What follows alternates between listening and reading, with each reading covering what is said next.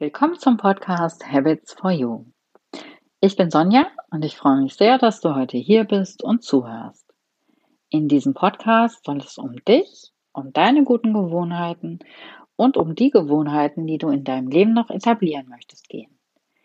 Wenn du jetzt nickst und sagst, ja, das ist genau das, womit ich mich mehr befassen möchte, dann bist du hier genau richtig.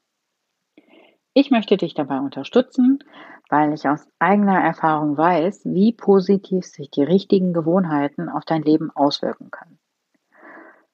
In dieser Podcast-Folge habe ich ein Interview aus der Healthy Habits Online Show für dich. Ich wünsche dir viel Spaß dabei. Herzlich willkommen zur Healthy Habits Online Show. Mein Name ist Sonja Schüttler und ich bin die Gastgeberin dieser Show. Schön, dass du zuschaust und mehr Achtsamkeit und gute Gewohnheiten in dein Leben bringen willst. Heute habe ich Nuria Pape-Hoffmann im Interview. Nuria ist Coach, Podcasterin, zertifizierte Ernährungsberaterin und Expertin für achtsames Abnehmen. Liebe Nuria, schön, dass du da bist. Hallo, schön dich zu sehen, Sonja. Ich freue mich. Liebe Nuria, magst du uns ein bisschen erzählen, was du so machst, genau, dass die Zuschauer auch eine Idee haben, was da genau hintersteckt? Ja, gerne. Ja, ich bin äh, vor allem Podcasterin vom Achtsam Schlank Podcast. Den Podcast habe ich ins Leben gerufen, weil ähm, ja, weil ich selbst sehr lange mit Diäten gekämpft habe. Ich glaube, meine erste Diät habe ich mit 15 gemacht. Und dann war ich jahrelang in so einem Teufelskreislauf gefangen aus Diät, kurz abgenommen, Jojo-Effekt, wieder zugenommen und es ging ewig so weiter. Und das Schlimme war, dass nicht nur mein Gewicht darunter gelitten hat, sondern wirklich mein Selbstwertgefühl. Weil irgendwann fragt man sich wirklich, komm, ich bin doch eigentlich ein Mensch, der viel im Leben auf die Reihe kriegt. Warum schaffe ich es nicht? Ja, warum schaffe ich es nicht abzunehmen? Und dann habe ich äh, die Ausbildung zum Coach gemacht. Ich habe unglaublich äh, tolle Erfahrungen gemacht, was man mit Coaching und Mentaltraining erreichen kann. Und dann dachte ich, es muss doch eigentlich einen Weg geben, wie man mit Coaching auch dieses Gewichtsthema in den Griff kriegt. Und dann bin ich auf Achtsamkeit gestoßen und habe festgestellt, dass es wirklich einen Weg gibt, wie wir ganz ohne Diäten, ganz ohne diesen ganzen Ernährungskrieg, den wir gegen unseren Körper führen, es wirklich schaffen können, in unserem Wohlfühlkörper anzukommen. Und ja, ähm, genau das zeige ich jetzt auch anderen Frauen und Männern, wie man es schafft, mit Achtsamkeit wieder im Wohlfühlkörper anzukommen, wie man es schafft, abzunehmen, ohne Diätterror. Und ja, wie man das eben schaffen kann. Mit guten Ernährungsgewohnheiten und ein bisschen Mentaltraining ist das möglich. Super, das klingt total schön. Viele von uns haben ja auch schon mal so eine Diät, gerade denke ich bei den Frauen, haben schon mal so eine Diät ausprobiert und haben dann wirklich, wie du das auch schon sagst, gemerkt, ich nehme ab und dann kommt wieder so eine Phase, dann nehme ich wieder zu, bin total frustriert, ist alles wieder drauf. Warum ist das eigentlich so, dass Diäten nicht funktionieren? Ja, Diäten funktionieren an sich schon. Du bekommst einen Ernährungsplan, an den hältst du dich und dann nimmst du ab so einfach. Das Problem ist, dass Diäten uns ja nicht eine Antwort geben auf die Frage, was tun wir denn, wenn Essen wegfällt? Ja, wir essen ja ganz oft nicht, weil wir hungrig sind, sondern weil wir gelernt haben, zum Beispiel zu essen, wenn uns langweilig ist oder weil wir aus Stress heraus dann die Schublade öffnen, wo die Süßigkeiten drin sind. Ähm, oder weil wir uns überessen, weil wir so eine krasse Diät-Mindset haben, so eine Art Ernährungspolizei in unserem Kopf, die ganze Zeit angeschaltet ist und sagt, du darfst das nicht essen, du darfst das essen. Und wenn wir dann quasi einen Fehler machen, dann haben wir so ein bisschen dieses, jetzt ist es auch egal denken. Äh, heute hau ich noch mal voll rein und morgen fange ich dann eine neue Diät an. Also all diese Gedanken und Glaubenssätze, die sich über die Jahre in unserem Geist festsetzen, sind es oft, die uns daran hindern, wirklich in unserem natürlich schlanken Körper anzukommen. Und wenn wir da ansetzen, wenn wir sagen, okay, was, was, was kann ich denn tun, wenn ich Lust habe auf Schokolade, aber nicht wirklich Hunger habe? Was kann ich denn tun gegen diese Stimmen in meinem Kopf, die mich immer verführen wollen zum Essen? Wenn wir da ansetzen und darauf Antworten finden, dann schaffen wir es auch äh, wirklich abzunehmen und nicht indem wir irgendeinem so uns einen Ernährungsplan googeln, das kann jeder machen, aber ja, dann viel Spaß beim dran halten. Schaffst du das denn auch? Schaffst du das denn auch, wenn du gestresst bist? Schaffst du es auch, wenn du ein Tief hast? Schaffst du es auch, wenn du down bist? Schaffst du es auch, wenn du abends müde auf dem Sofa bist und voll Lust auf Chips hast? Ja, was machst du dann? Und darauf dürfen wir Antworten finden. Ja, ich glaube, da erkennen sich viele von uns wieder. Du hast ja jetzt gesagt, hier so aus einem Gefühl heraus essen, so von Stress. Sag mal, passiert dir das auch noch, dass du, dass du sagst, boah, das wollte ich jetzt eigentlich gar nicht, ist passiert, weil ich Stress habe oder was auch immer? Ja, danke, sehr gute Frage. Und ich kann alle beruhigen, die zuhören. Ich bin ein ganz normaler Mensch. Äh, ah, okay. Perfekt und Essen, äh, äh, ja, auch ich falle manchmal in, in alte Muster zurück. In der Achtsamkeit sagt man, es gibt so einen inneren Autopiloten. Ja, wir haben so einen inneren Autopiloten, der uns immer wieder in bestimmte Muster hineinlenkt, die wir uns einfach angewöhnt haben. Das können gedankliche Muster sein, wie so Glaubenssätze, wie zum Beispiel, ich muss immer meinen Teller aufessen. Wenn das ganz stark in dir eingebrannt ist, dann kann es gut sein, dass dieser Glaubenssatz immer wieder in dir auftauchen wird. Oder wenn du dir ganz stark antrainiert hast, bei Langeweile zu essen, dann kann das schon sein, dass es immer wieder aufploppt. Und bei mir ist es auch so, wenn ich unter Stress stehe, dann habe auch ich noch diesen Impuls, oh, ich will jetzt was essen oder so.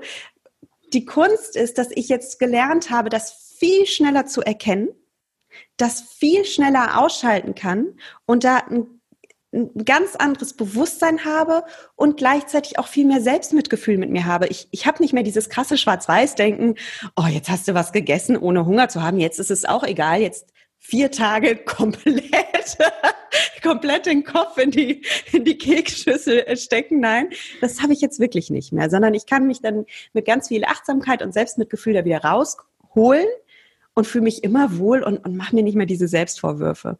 Und wenn man mal ab und zu was isst, ohne Hunger zu haben, ist das auch gar kein Problem.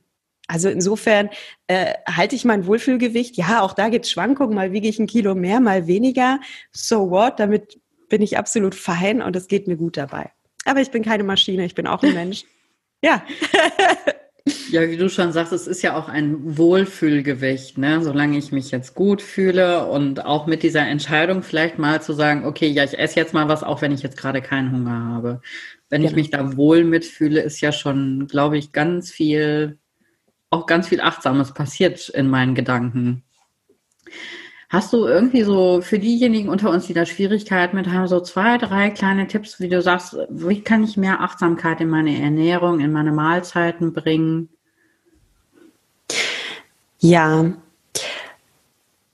also für einen, der sich damit jetzt noch nie beschäftigt hat, würde ich einfach mal vorschlagen, bevor du dir etwas in den Mund steckst, mal kurz innehalten und mal überlegen, habe ich gerade Hunger oder folge ich einem Impuls, einem Reiz? Denn die, das größte Geheimnis der Achtsamkeit ist wirklich, dass wir lernen, diesen Autopiloten zu erkennen und auszuschalten. Und gerade beim Essen folgen wir sehr oft Reizen und Impulsen. Das können Reize von außen sein, zum Beispiel ich sehe in der Büroküche äh, was Leckeres stehen und ohne nachzudenken greife ich einfach zu. Das können aber auch innere Reize und Impulse sein. Wir haben jetzt schon darüber gesprochen, dass wir oft aus emotionalen Gründen sprechen. Also ein innerer Reiz kann zum Beispiel sein, ich bin gelangweilt, ich gehe automatisch zum Kühlschrank und ich merke das noch nicht mal. Und der allererste Schritt ist wirklich, dass wir dieses Bewusstsein entwickeln. Warum esse ich denn eigentlich? Und es kann sogar tatsächlich hilfreich sein, mal zwei, drei Tage jeden Bissen aufzuschreiben. Nicht um Kalorien zu zählen, nicht um mich wieder zu kontrollieren, esse ich denn brav, esse ich nach Plan, sondern um einfach mal so ein Stopp zu setzen, bevor ich zu essen zu erkennen, ach, jetzt wollte ich gerade schon wieder unbewusst irgendwas essen. Und ich möchte diese Mechanismen mal bei mir erkennen. Wann greife ich denn zum Essen? Und dann ist das unglaublich hilfreich. Denn wenn ich jeden Bissen notiere, dann kann ich gar nicht mehr unbewusst essen. Geht ja gar nicht. Ich sehe es ja dann schwarz auf weiß. Und dann merke ich, oh, da kommt vielleicht viel mehr zusammen, als ich dachte. Ich knabber ganz schön oft, ohne es eigentlich zu merken, ohne es auch dann zu genießen. Also das ist der allererste Schritt. Der allererste Schritt ist Bewusstsein. Und wenn wir das Bewusstsein haben, dann können wir in die Veränderung gehen. Mhm. Ja, es ist ja vielleicht auch in dem Moment, wenn ich anfange, mir das zu notieren, vielleicht ist das auch schon der Moment, wo ich dann sage, oh, ich habe ja eigentlich gar keinen Hunger, warum will mhm. ich das jetzt eigentlich? Ne? Ja, das ist ein sehr, sehr guter Tipp, schön. Was dabei ganz wichtig ist, Sonja, vielleicht darf ich das wirklich nochmal betonen, ist, wenn du jetzt schon inneren Widerstand spürst, äh, daran zu denken, alles zu notieren, dann kann es wirklich daher kommen, dass du sehr lange Diät gehalten hast und dass du jetzt denkst, oh Gott, aufschreiben. Das ist wieder so dieses Kontrollverfahren und das, ich möchte es nochmal betonen, es geht überhaupt nicht um Kontrolle.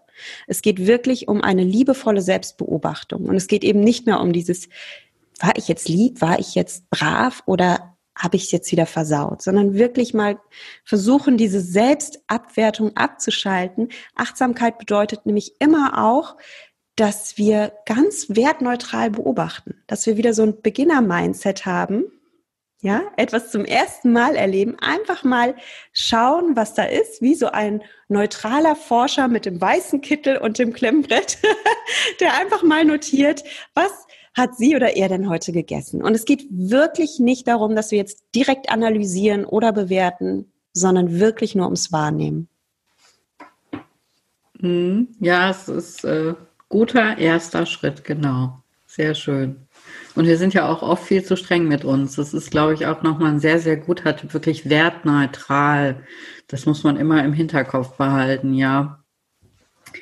Ja, und Darf ich dazu noch was sagen zu dieser inneren Strenge? Natürlich. Weil das erlebe ich so oft bei meinen äh, Klientinnen. Ja, hier ich auch. Dass äh, oft kommen Perfektionisten zu mir, ja, und sagen, und gerade die sind so streng mit sich. Und das Tolle an diesem Perfektionismus ist ja, da steckt ja eine unglaubliche Energie dahinter. Da steckt ja dahinter, ich will wirklich was erreichen. Zum Beispiel, ich will, ich meine es ernst, ich will wirklich abnehmen. Und darum möchte ich es perfekt machen. Ich bin wirklich motiviert. Und das ist eine tolle Energie. Aber umso mehr du etwas erreichen willst, desto mehr darfst du lernen, diesen Perfektionismus auch wahrzunehmen und ein bisschen runterzukurbeln.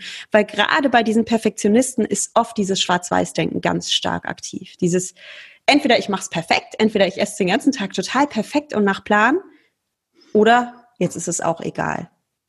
Und wenn wir das schaffen, wieder damit zu leben, vielleicht nicht perfekt zu sein, sondern auch einfach mal einen Tag zu haben, an dem wir jetzt nicht total toll und gesund gegessen haben, sondern okay, ja, da waren ein paar, waren auch ein paar ungesunde Sachen dabei, aber ich habe die genossen. Ich, so, und die nächste Mahlzeit kommt auch wieder und dann esse ich vielleicht mal wieder ein bisschen mehr Gemüse. Ich muss hier nicht in einem perfekten Protokoll entsprechen.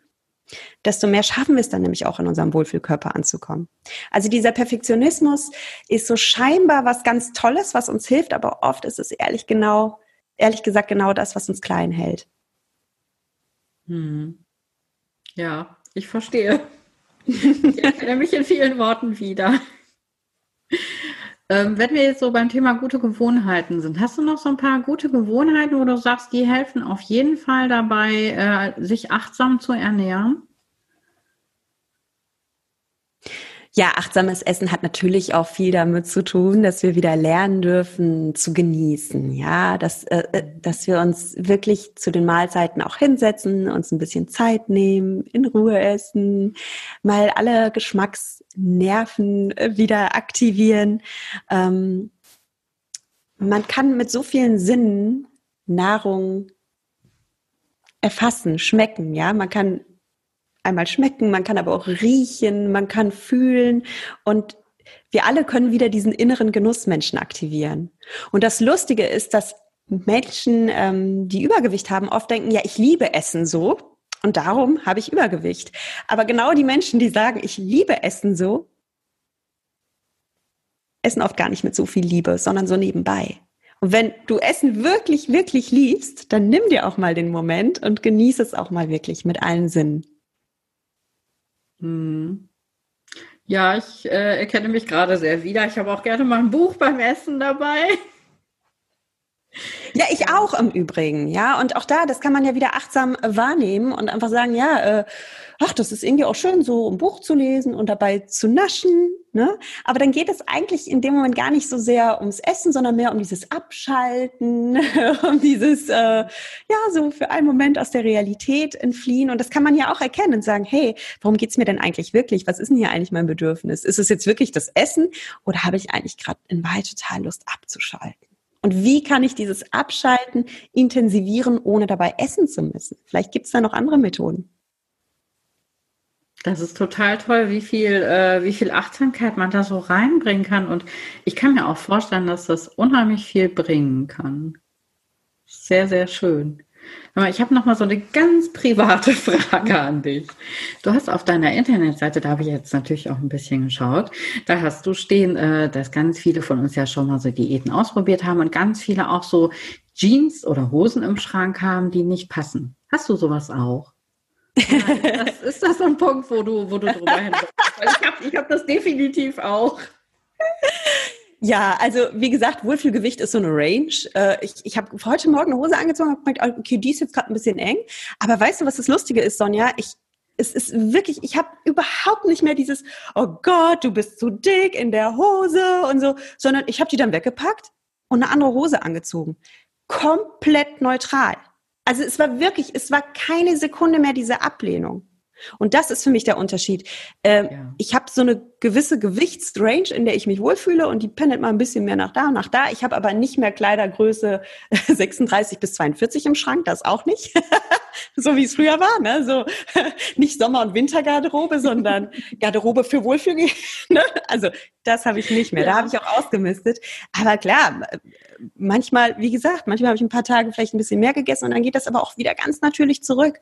Es ist ja auch zyklusbedingt bei uns Frauen. Ja, manchmal ist man einfach ein bisschen, hat man mehr Wasser im Körper. Also das habe ich schon noch. Aber ich habe nicht mehr diese krassen ähm, Pendelbewegungen und vor allem habe ich keine Sekunde lang mehr diese Ablehnung.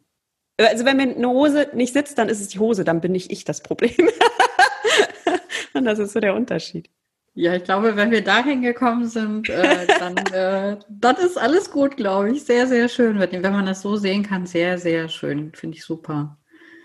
Was hast du denn sonst so für gute Gewohnheiten in deinem Leben etabliert? Hast du irgendwie so, dass du sagst, ich habe immer so eine Morgenroutine, die tut mir sehr gut oder eine Abendroutine? Hast du da irgendwas?